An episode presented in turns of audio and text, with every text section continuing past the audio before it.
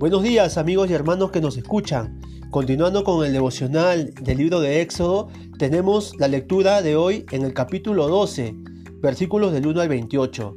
Y este podcast lo he titulado Cristo nuestra Pascua.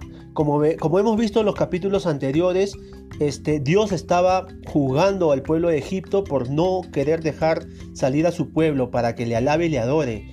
Y este, en este capítulo vemos la última plaga de muerte que Dios iba a hacer pasar por todos los primogénitos de, Egipto.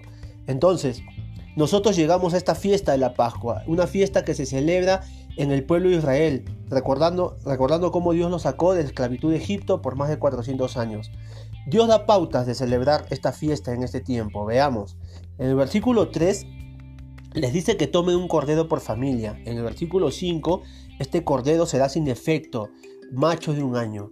En el versículo 7 le dice que tomarán de la sangre y pintarán los dinteles de todas las casas que han de comer. En el versículo 13 les dice que la sangre os será por señal en las casas donde vosotros estéis. Y veré la sangre y pasaré de vosotros y no habrá plaga de mortandad. Aquí Dios les está diciendo que Él va a ver esa sangre en los dinteles y Él los va a proteger de esa plaga de mortandad que va a hacer pasar por los primogénitos de, todo Egipto y iba este, a traer juicio sobre todos los, primogénitos de, las familias de Egipto, inclusive con el hijo de Faraón.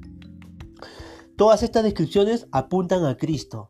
Nosotros fuimos rescatados de vuestra vana manera de vivir, con la sangre de Cristo, como un cordero sin mancha y sin contaminación, nos dice Primera de Pedro 1, 18 19.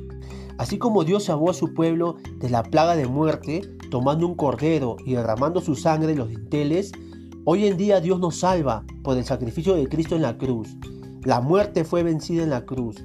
Ahora Dios ve la sangre rociada de Cristo en nosotros. Eso lo dice Primera de Pedro 1.2.